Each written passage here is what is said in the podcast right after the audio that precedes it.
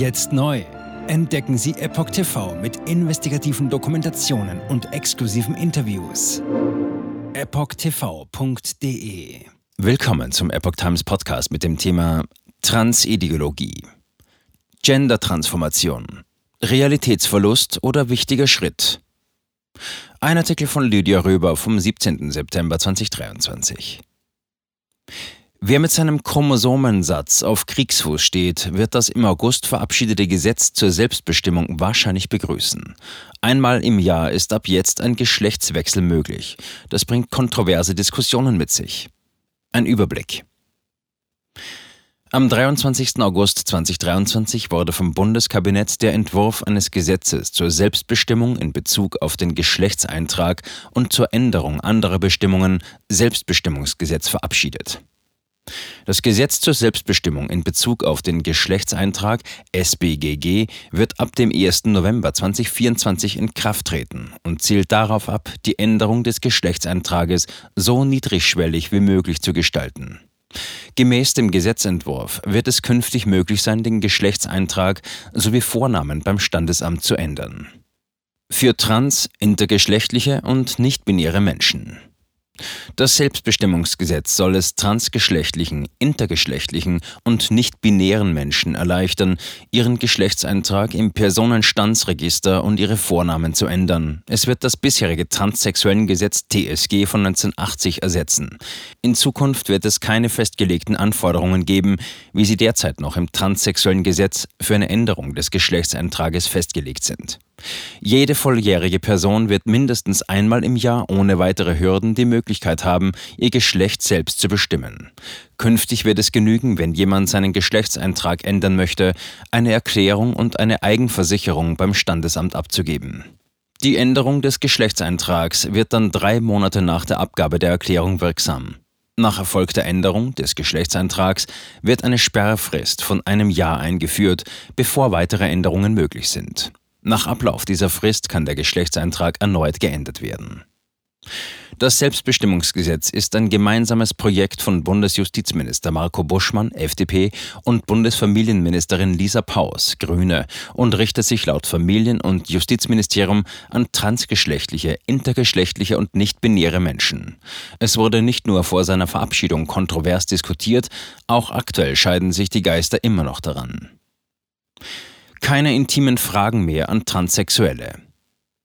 Für die Antidiskriminierungsbeauftragte des Bundes, Ferda Ataman, ist das Selbstbestimmungsgesetz längst überfällig. Zitat: Denn das bisher seit den 80er Jahren gültige transsexuellen Gesetz ist wirklich schlimm, in weiten Teilen verfassungswidrig und hat Menschen geschadet, sagte Ataman.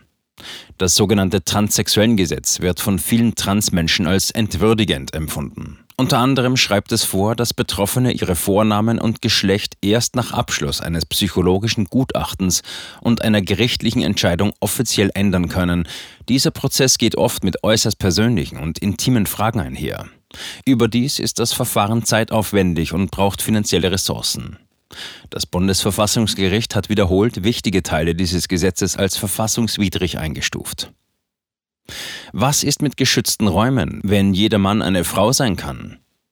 Kritiker des Gesetzes befürchten, dass einige Menschen möglicherweise versuchen könnten, durch eine Änderung ihres Geschlechtseintrags Vorteile zu erlangen. Bedenken wurden wiederholt insbesondere von Vertretern der Union und der AfD geäußert. Silvia Breer, die familienpolitische Sprecherin der CDU-CSU-Bundestagsfraktion, sieht Frauenrechte in Gefahr. Sie kritisiert gegenüber der deutschen Presseagentur, Zitat, so überlässt das Gesetz dem Bademeister oder dem Fitnesstrainer, ob eine Transperson in die Frauenumkleide darf. Zitat Ende. Die Notwendigkeit von Schutzräumen werde ignoriert. Das Selbstbestimmungsgesetz lässt jedoch das private Hausrecht unberührt, also das Recht des Inhabers, darüber zu bestimmen, wer beispielsweise seine Geschäftsräume betritt. Wagenknecht. Das ist absurd. Auch Sarah Wagenknecht von der Linken hatte auf potenzielle Sicherheitsrisiken für Frauen in Einrichtungen wie Frauensaunen hingewiesen. Jetzt stehe die Frage im Raum, Zitat, wie stark Frauenräume noch geschützt sind, wenn sich jeder Mann beliebig zur Frau erklären kann. Zitat Ende. Dabei gehe es nicht nur um Gewalttäter, sondern auch um Männer, die Frauen umkleiden oder Frauensaunen aufsuchen. Zitat, der ideologische Hintergrund des Gesetzes ist doch gerade, das Geschlecht als biologische Tatsache zu leugnen und es zu einer Frage der Gemütsverfassung zu machen, sagte Wagenknecht. Das ist absurd. Zitat Ende. Die linken Politikerin hält das, Zitat, für eine von Ideologie getriebene Politik, für die man in bestimmten Sekten bejubelt wird. Zitat Ende. Die Linksfraktion im Bundestag, der Wagenknecht angehört, hatte das neue Gesetz hingegen begrüßt. Zitat: Das Selbstbestimmungsgesetz ist notwendig und überfällig, erklärte Fraktionsgeschäftsführer Jan Korte bereits vor dessen Einführung. Beratung, um sich der wahren Motive bewusst zu werden. Deutschlands bekannteste Feministin Alice Schwarzer hält das Selbstbestimmungsgesetz schlicht für falsch. Damit, Zitat, relativieren wir juristisch die Kategorie Geschlecht, sagte sie dem Spiegel. Sie halte vielmehr ein Gesetz ab 18 Jahren für sinnvoll, welches vorschreibt, dass die Personen sich in eine unabhängige Beratung begeben sollen. Zitat, nicht zuletzt, damit auch die Menschen selbst eine Chance kriegen, sich ihrer wahren Motive bewusst zu werden. Zitat Ende. Auch Silvia Breer argumentiert für die Beibehaltung von psychologischen Gutachten bei einer Geschlechtsänderung. Zitat: Es ist heutzutage glücklicherweise allgemein anerkannt, dass Trans- und Intergeschlechtlichkeit tief in der Psyche der betroffenen Menschen verankert sind und sich auch anhand objektivierbarer Kriterien feststellen lassen, sagte Breer dem Redaktionsnetzwerk Deutschland. Kinder und Jugendliche können ihren Geschlechtseintrag nach dem neuen Gesetz zwar nicht selbstständig ändern, bis 14 Jahre müssen die Sorgeberechtigten die Erklärung gegenüber dem Standesamt abgeben, danach müssen die Sorgeberechtigten nur noch zustimmen. Ausnahmen kann es nur geben, wenn Eltern mit ihrer Haltung das Kindeswohl gefährden. Breer befürchtet, dass Jugendliche während der Pubertät voreilige Entscheidungen über eine Geschlechtsänderung treffen könnten. Bei Uneinigkeit der Eltern kann der Verlust des Sorgerechts drohen. Trans zu sein ist Mode und gleichzeitig die größte Provokation. Alice Schwarzer sieht das größte Problem des Selbstbestimmungsgesetzes vor allem darin, dass die, Zitat, offensive Transideologie mittlerweile die biologischen Frauen bedroht, sagte die 80-Jährige. Und weiter, Trans zu sein ist Mode und gleichzeitig die größte Provokation. Das macht es für Jugendliche so attraktiv, so Schwarzer. Transideologien hätten mit einem tief rückschrittlichen Denken eine Propagandawelle in westlichen Ländern ausgelöst. Für Mädchen und Jungen wünsche sich Schwarzer nur, Zitat, endlich einfach Mensch sein zu dürfen. Zitat Ende. Ihrer Ansicht nach erfüllen Hormontherapien und Geschlechtsumwandlung nicht das, was sie versprechen. Zitat, dem Körper kann man nicht entfliehen, nur der Geschlechterrolle. Zitat Ende. Bis zu 10.000 Euro Bußgeld für falsche Ansprache. Darüber hinaus gibt es noch einen weiteren Kritikpunkt. Das sogenannte Deadnaming soll in Zukunft Bußgeld bewährt sein. Das bedeutet, wer eine Transperson absichtlich bei seinem, ihrem alten Vornamen nennt bzw. frühere Geschlechtseinträge offenlegt, begeht eine Ordnungswidrigkeit und muss mit einer Geldstrafe bis zu 10.000 Euro rechnen. Eine Transfrau, also einen biologischen Mann, nach der amtlichen Ummeldung zur Frau als Mann zu bezeichnen bzw. beim alten Vornamen anzusprechen, wird damit hart bestraft durch das sogenannte Offenbarungsverbot. Parvis Amogli kommentiert diesen Aspekt bei alexander-walasch.de. Zitat: Mit dem Selbstbestimmungsgesetz dürfte der Demokratie letztes Ruhebett nun fast fertig sein.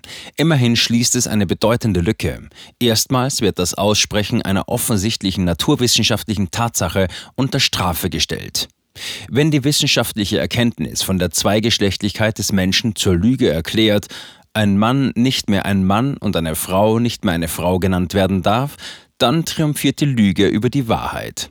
Sowas kennen wir ansonsten nur aus totalitären Bewegungs- und Ideologiestaaten.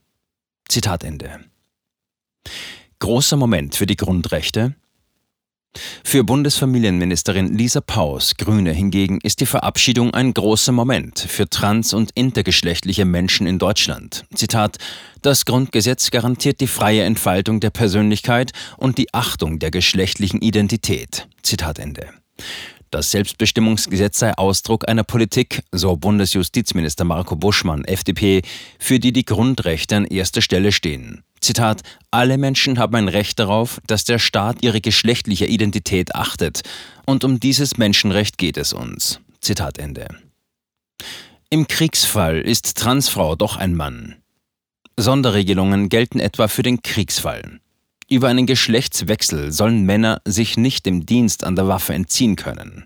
In dem Fall bleibt die Zuordnung zum männlichen Geschlecht dem Gesetz nach bestehen, wenn der Änderungsantrag in unmittelbarem zeitlichen Zusammenhang mit dem Spannungs- und Verteidigungsfall gestellt wird. Befindet sich Deutschland im Krieg, darf der Geschlechtseintrag also nicht mehr von männlich zu weiblich oder divers geändert oder ganz gestrichen werden, heißt es im SBGG.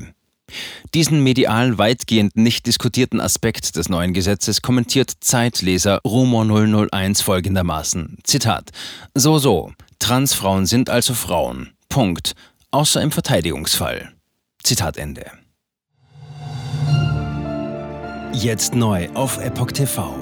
Impfgeschichten, die Ihnen nie erzählt wurden. Eine eindringliche und aufschlussreiche Dokumentation, deren Trailer YouTube nach drei Minuten entfernt hat.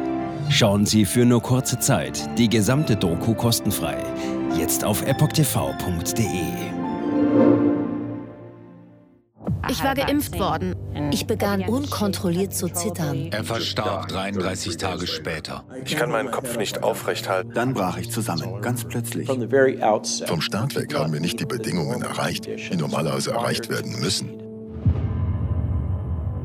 Es handelt sich um eine Tragödie von beispiellosem Ausmaß. Aber die Bundesregierung und Behörden tun so, als sei alles in bester Ordnung. Wir suchten ein nahegelegenes Krankenhaus auf. Sie behandelten sie, als sei sie verrückt. Ich sehe das als einen ernsten Kampf, den Zusammenbruch der bürokratischen Strukturen zu korrigieren. Ich glaube, viele Menschen wissen auch gar nicht, dass sie einen Impfschaden haben. Umfassende Datensätze, die zeigen, dass wir einen Anstieg der Fehlgeburten um nahezu 300 Prozent. Ausgehend von ihren eigenen Daten hätte Pfizer 2021 vom Markt genommen werden müssen. 300 Prozent bei Krebserkrankungen. Acht Seiten lang Krankheiten, die direkt mit dem Impfstoff in Verbindung gebracht werden. Eine Reihe diverser unerklärter Symptome. Und sie nahmen um mehr als 1000 Prozent zu. Mehr als 1000. Der Arzt weiß nicht, um was es sich handelt und wie er es behandeln soll. Es ist der Hammer, was die für Psychospielchen mit einem spielen. Sie tut nur so, das sind Falschinformationen. Praktisch keine Hoffnung auf Gerechtigkeit. Erkennt man es nicht, sieht man nicht die Notwendigkeit. Insofern war es ziemlich offensichtlich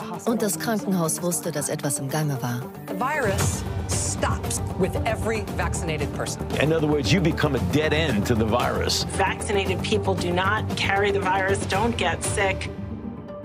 Wie hätte ich ahnen sollen, dass es das letzte Gespräch mit meinem Sohn sein würde? Sie wissen bis ins kleinste Detail, was da vor sich geht. All das kennen sie. Und dennoch eilt niemand der Wahrheit zu Hilfe. Die verborgene Krise. Impfgeschichten, die Ihnen nie erzählt wurden. Eine Originaldokumentation von Epoch Times.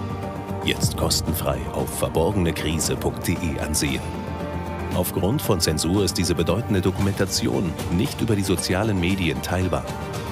Leiten Sie diesen Link an Freunde und Bekannte weiter und tragen Sie so die Botschaft dieser mutigen Menschen in die Welt.